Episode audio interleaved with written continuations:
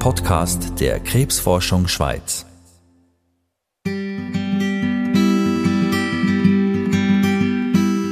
Angelina Jolie, Kampf gegen das Krebsrisiko, hat das deutsche Magazin Der Spiegel im Jahr 2015 geschrieben.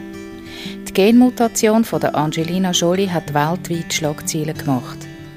Die Schauspielerin hat sich wegen dieser Genmutation das Brustdrüsengewebe, die Eileiter und die Eierstöcke entfernen lassen. Damit hat sie ihr individuelles Risiko an Krebs zu erkranken reduzieren. Das ist Wissen gegen Krebs, der Podcast von der Stiftung Krebsforschung Schweiz. In dieser Folge von Wissen gegen Krebs geht es um die genetische Veranlagung für Brust- und Eierstockkrebs. Ich bin Rebecca Häfeli. Zwei Frauen stehen im Mittelpunkt deren Episode. Die Marlies M., die so eine Genmutation und gerade zweimal Brustkrebs bekommen hat. Im 15. hatte ich wieder eine Semmerie und als ich dann bei Besprechung gegangen ist eben der Bescheid gekommen. Es war ein Tumor in der vorhanden und es war einfach wieder bösartig und aggressiv.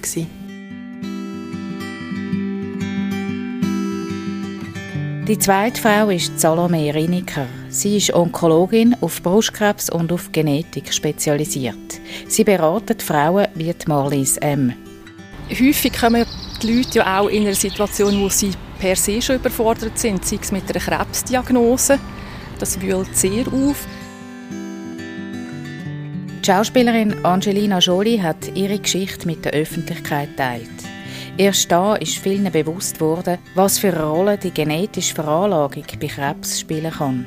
Man hat vom sogenannten Angelina Jolie-Effekt geredet, sagt die Medizinerin Salome Riniker. Ja, das hat sehr viel ausgelöst. Es ist sogar wissenschaftlich untersucht, dass weltweit und eben auch in der Schweiz der Bedarf an genetischer Beratung dort sprunghaft zugenommen hat. Und damals ist es der breiteren Bevölkerung bewusst worden, dass Brustkrebs kann erblich sein aber ich würde auch sagen, es hat auch bei den Ärzten viel ausgelöst. Also heute ist das auch in der Ärzteschaft zum Glück sehr bekannt, eben, dass es so erbliche Syndrome gibt. Und von genau dem ist Marlies M. betroffen. Sie ist heute 46. Eine erste Krebsdiagnose hat sie vor zwölf Jahren bekommen. Dort war sie 34, eine junge Frau, vermeintlich gesund, die mitten im Leben gestanden ist. Ich habe sie die besucht, in einem Vorort von Bern. Ich war wirklich sportlich, gesund gelebt, eigentlich kann man sagen. Und habe 2010 auf der linken Brust auf einmal einen Knoten gespürt. Wirklich aus dem Nichts raus. Und äh, habe dann gedacht, ja gut, muss ich sofort mich melden, Gynäkolog, und abklären, aber habe ich nichts Schlimmes gedacht. Und am Freitag hatte ich schon die Diagnose, gehabt. es ist wirklich ein bösartiger, aggressiver Brustkrebs und sofort operieren. Man konnte ihn gut rausschneiden und die Lymphknoten waren nicht betroffen. Du hat mir dann einfach empfohlen, Chemotherapie zu machen, halt das ganze übliche Programm und dann noch Bestrahlung anschliessend. Nach dieser ganzen Geschichte hat Marley Sam gedacht, jetzt hat sie Ruhe. Es ist aber anders gekommen, fünf Jahre nach der ersten Diagnose. Im 15. hatte ich wieder eine Semmerie und hatte dann noch ein gutes Gefühl. Gehabt. Und als ich dann bei Besprechung gegangen ist eben der Bescheid von meiner Onkologin, dass das mal die rechte Brust betroffen ist und dass ich dort einen sehr kleinen Tumor habe. Zum Glück hat man es frühzeitig gesehen. Aber äh, es war ein Tumor in der vorhanden und es war einfach wieder bösartig und aggressiv. Gewesen. Die Marley Sam hat vom ersten Mal schon gewusst, was für eine lange, belastende Behandlung auf sie zukommt. Weil sie aber noch so jung war und jetzt nach der einen auch noch die andere Brust betroffen war, hat ihre Ärztin einen Verdacht gehabt. Sie hat einfach gesagt, stopp, jetzt müssen wir zuerst gut überlegen. Jetzt hat man genau angeschaut und ein Stammbaum von der Marlies M. ihrer Familie hat schließlich Klärung gebracht. Beim Stammbaum ist herausgekommen, dass bei meiner Mutterseite ist einfach bei mir, also Großeltern, jeweils sind zwölf Geschwister die sehr viel Krebs hatten. Und effektiv auch ein Mann, also von der Großmutter ein Brütsch, der Brustkrebs hatte. Laut Onkologin war es so ein bisschen das Alarmglöckchen, wäre das gewesen. Wenn ein Mann Brustkrebs hätte, ist es fast immer genetischer Hintergrund. Die Marlies M. hat ihre Familie informiert und tatsächlich, der Gentest, wo sie machen lassen hat, hat große Konsequenzen gehabt, nicht nur für sie. Die zwei Schwestern haben sich noch testen und die eine ist schon negativ und die andere ist positiv. Bei der Schwester, die eben die Mutation hat, ist effektiv ein Tumor vorhanden gewesen, gerade in diesem Zeitpunkt. Die Schwester hat sich das Brustdrüsengewebe gerade auf beiden Seiten entfernen lassen. Gleich wie Marlies M. Beide mussten auch noch eine Chemotherapie machen. Und auch die Mutter ist von dieser Genmutation ganz direkt betroffen. Gewesen. Die Mutter hat den Eierstöcke ein oder zwei Jahre später entfernen nach der Diagnose, weil ihre Frauenarzt hat das natürlich sehr empfohlen. Und nach der Pathologie ist sie untersucht worden und sie effektiv schon Krebszellen gefunden, die demnächst ausgebrochen wären. Also es wäre auch eine Frage von ein, zwei Jahren gewesen, hat sie Eierstockkrebs gehabt. Die Marlies M. ist eine Optimistin. Dass man herausgefunden hat, dass es ihrer Familie eine erbliche Veranlagung für Brust- und Eierstockkrebs gibt, ist für sie Glück im Unglück. Mit Familien wie der von der Marlies M. hat die Onkologin und Brustkrebsspezialistin Salome Riniker jeden Tag zu tun. Sie hat sich auf genetische Beratungen spezialisiert. Ein Bereich, der wegen dem Angelina Jolie-Effekt in den letzten Jahren stark gewachsen ist. Ich habe Salome Riniker in Zürich getroffen, in einem Park. Die Vögel pfeifen, die Limette rauschen vorbei. Die Ärztin erzählt von ihrem Alltag. Es kratzt halt an vielen Oberflächen. Oder? Es ist eben einerseits das Thema Krebs. Jemand, der gesund ist, wird mit Krebs konfrontiert. Dass man ein erhöhtes Krebsrisiko hat, das wühlt sehr auf. Dann wühlt man auch in der Familiengeschichte. Leute bringen, also das ist bei mir so der Sprechen, ich will eigentlich von allen Leuten, dass sie vorher einen Stammbaum ausfüllen, dass ich die Familiengeschichte kenne. das ist eigentlich die Basis der Beratung. Das darf man auch nicht unterschätzen, wenn man hier geht, äh, Geschichte, Familiengeschichte äh, wieder aufrollen. Da gibt es ganz äh, verrückte Erlebnisse, die die Leute haben, die sie auch wieder, wieder treffen oder zurück, zurückwerfen. Ich glaube, das sind so wie die Nebenschauplätze, die auch noch aufwühlen. Zuerst sechs Mal wichtig, Vertrauen zu schaffen, sagt Salome Riniker, und aufzuklären, zum Beispiel über die Häufigkeit von erblich bedingtem Krebs. Bei 5 bis 10 Prozent der Brustkrebsbetroffenen entsteht der Krebs als Folge von einer erblichen Veranlagung. Man muss nicht bei allen Brustkrebspatientinnen automatisch einen Gentest durchführen, sagt die Onkologin. Heutzutage sind die Ärzte auch äh, sensibilisiert auf das Thema. Man tut die Brustzentren, wo vornehmlich Patientinnen mit Brustkrebs behandelt werden, macht man auch Risikoerfassungen. Da gibt es so standardisierte Fragebögen, wo man dann analysiert und schaut, hat die Person ein erhöhtes Risiko, dass es ein erblicher Brustkrebs könnte sein. Und die Personen, die sollten nachher eine genetische Beratung. Also dann leitet man das sehr nach. Sie müssen nicht, weil das ist alles freiwillig, aber das sollte sie eigentlich von den Ärzten darauf aufmerksam gemacht werden und motiviert werden, dass sie das machen machen. Der Verdacht auf einen erblichen Hintergrund kann zum Beispiel aufkommen, wenn Frauen schon jung, unter 50, an Brustkrebs erkranken. Und wenn es mehrere so Fälle in einem Familienzweig gibt.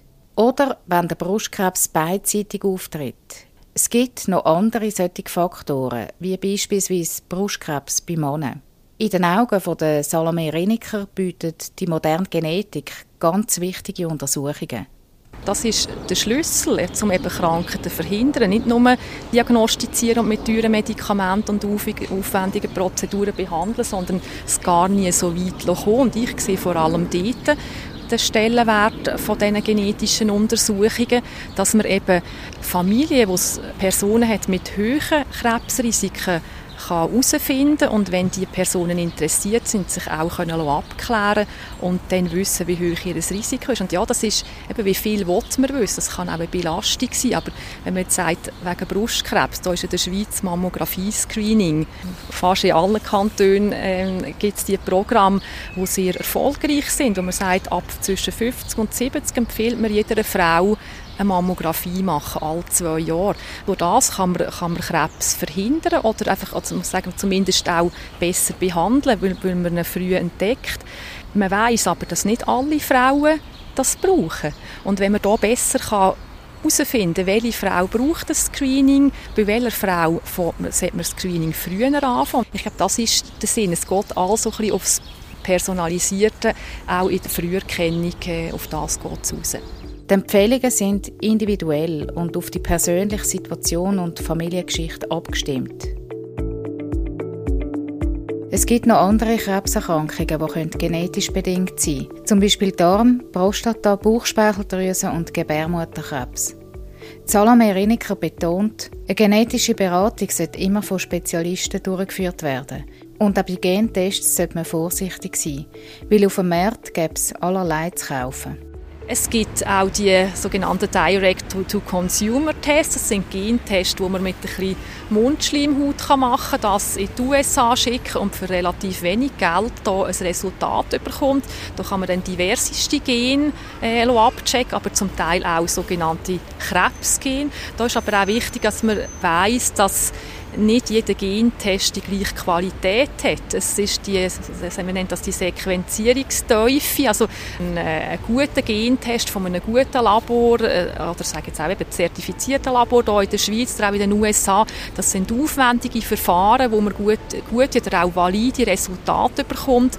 Und bei diesen oberflächlichen Gentests, die auch mit günstigeren Verfahren gemacht werden, da habe ich auch schon Fälle von Leuten, die mit so einem Zettel gekommen sind und wir haben, sind dem, dem nachgegangen weil die Familiengeschichte hat gar nicht zu dem passt und das hat sich nicht bestätigt. Also Vorsicht, ich empfehle klar nicht so äh, selbst Tests zu machen, sondern darum ist es wirklich wichtig, eben, dass man das bei jemandem durchführen Beratung, wo, wo sich auch versteht, äh, auskennt und da auch fortlaufend weiterbildet und die Person schickt es dann auch in ein qualifiziertes Labor, wo man ein gutes Resultat hat. In der Krebsforschung ist gerade in der Genetik in den letzten Jahren eine grosse Dynamik entstanden. Von dem wiederum profitieren die Patientinnen und Patienten. Das Gebiet entwickelt sich wie ganz viele Gebiete der Medizin. Beispielsweise jetzt ähm, bei diesen BRCA-Mutationen, wo ja vor allem, man nennt das das familiäre Brust- und Eierstockkrebs-Syndrom, aber man weiß, es hat eben auch äh, ein höheres Risiko für Männer mit Prostatakarzinom. Und dort weiss man jetzt neuer, das ist auch, kann auch vergesellschaftet sein mit einem höheren Risiko für Bauchspeicheldrüsenkrebs. Da hat man bis anhin gesagt, ja, das ist ein seltener Krebs, ähm, keine gute Diagnose, weil man den, Tumor nicht so gut kann behandeln kann, meistens auch spät entdeckt und es nicht wirklich eine gute Früherkennung gibt. Und da gibt es jetzt neuere Daten oder auch schon Richtlinien aus den USA, dass man sagt, mal eine Früherkennungsuntersuchung, also bildgebend, macht durchaus auch Sinn. Das ist etwas, was man vor fünf Jahren diesen Personen noch nicht empfohlen hat. Und heutzutage ist eigentlich die Empfehlung, also wenn man eben so einen BRCA insbesondere BRCA2-Mutation hat und in der Familie Bauchspeicheldrüsenkrebs vorkommt, dass man diesen Personen oder den Nachkommen, die Genmutationsträger sind, auch für die Erkennungsuntersuchungen der Bauchspeicheldrüse empfiehlt. Und eben das sind mehrere Gründe, und ich denke, es ist sinnvoll, die Personen regelmäßig zu sehen, dass sie Konsultationen haben bei Leuten, die auch an Schur sind und ihnen die Information geben können. Die Forschung macht Fortschritt, das Wissen wird grösser, Leben können gerettet werden. Und manchmal gibt es dann auch plötzlich nochmal eine neue Perspektive, wenn man schon fast nicht mehr daran geglaubt hat. Die Marlies M. hat schon immer einen starken Kinderwunsch gehabt. Nach ihren Operationen und Chemotherapien hat sie die Hoffnung, schwanger zu werden, schon fast aufgegeben. Und dann hat es doch noch geklappt. Vor vier Jahren ist ihr Kind auf die Welt gekommen. Also es ist äh, Glück pur kann ich sagen. Also es ist wirklich einfach, es ist, ah, ja, die Hühnerhaut, es ist wirklich einfach das Geschenk noch. Ich habe irgendwie immer das Gefühl gehabt und gespürt, ich werde irgendwann Mutter. Ich habe einfach das irgendwo in mir drinnen gehabt und habe es so fest gewünscht und gehofft und habe mich wirklich in dem festgehalten, ja. Und wo das Kind ist da war, ist wirklich einfach das Schönste. Also wirklich, ich muss sagen, das Schönste und das Beste, was mir im Leben ist passiert. Vor einem Jahr hat sie sich jetzt auch noch die Eileiter und Eierstöcke rausnehmen lassen um das Krebsrisiko noch mehr zu reduzieren. Wegen dieser Operation ist sie verfrüht in die Wechseljahre gekommen. Dank Hormonpräparat hat sie die Folgen aber im Griff. Die Wahrscheinlichkeit, dass sie die Genmutation an ihr Kind weitergegeben hat, ist 50 zu 50. Ein Test ist frühestens möglich, wenn das Kind 18 ist. Sie sagt, es gehe ihr momentan sehr gut. Und die Genmutation ist auch nicht mehr das Thema Nummer eins an jedem Familientreffen.